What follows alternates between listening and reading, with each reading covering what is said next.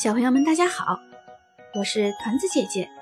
今天我们继续来讲《蚊帐大使开司令》第三集，作者方文。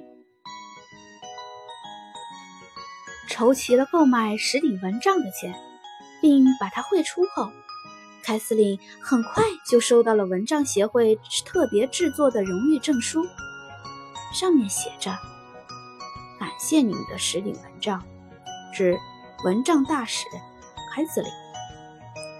证书后面还附着一封信，信中说：“亲爱的蚊帐大使凯司令，很高兴通知您，您的蚊帐将被送到非洲加纳斯蒂卡村庄，那里常年干旱，有五百五十户人家。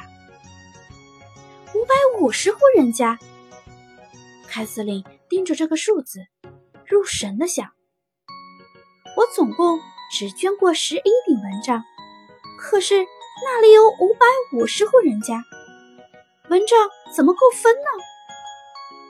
随后，他郑重地对妈妈说：“我会尽快帮加纳斯蒂卡村庄凑够蚊帐的。”二零零六年圣诞节前夕，社区的牧师登门拜访。他想让凯瑟琳去教堂讲演募捐的故事。凯瑟琳很兴奋，决定用舞台剧的形式来表现非洲的疟疾。他用披萨饼盒子搭建房子，把旧蚊帐挂在上面。弟弟约瑟夫和邻居小朋友则涂成大黑脸，扮演非洲孩子。就在他们快乐玩耍的时候。爸爸妈妈和教堂的牧师化妆成的蚊子突然冲上来，扑向无辜的孩子。此时，凯瑟琳挺身而出，大叫着：“到蚊帐里来，蚊帐保护你们！”孩子们钻进蚊帐，安全了。蚊子渐渐散去。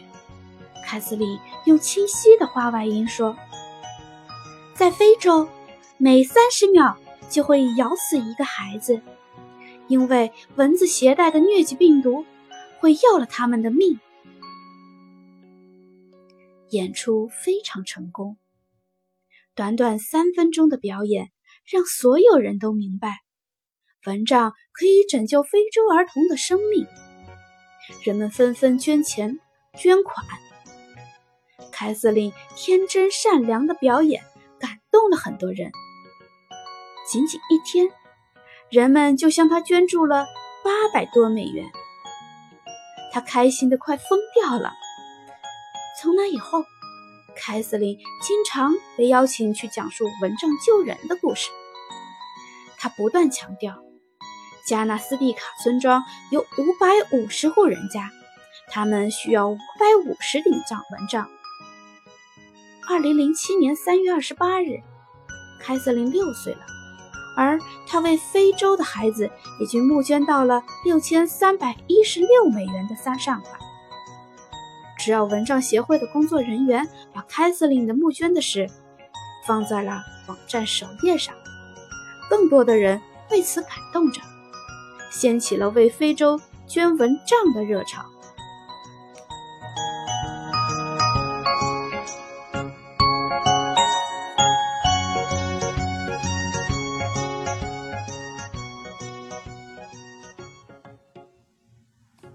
好啦，小朋友们，今天我们的凯瑟琳的故事就讲到这儿，明天见。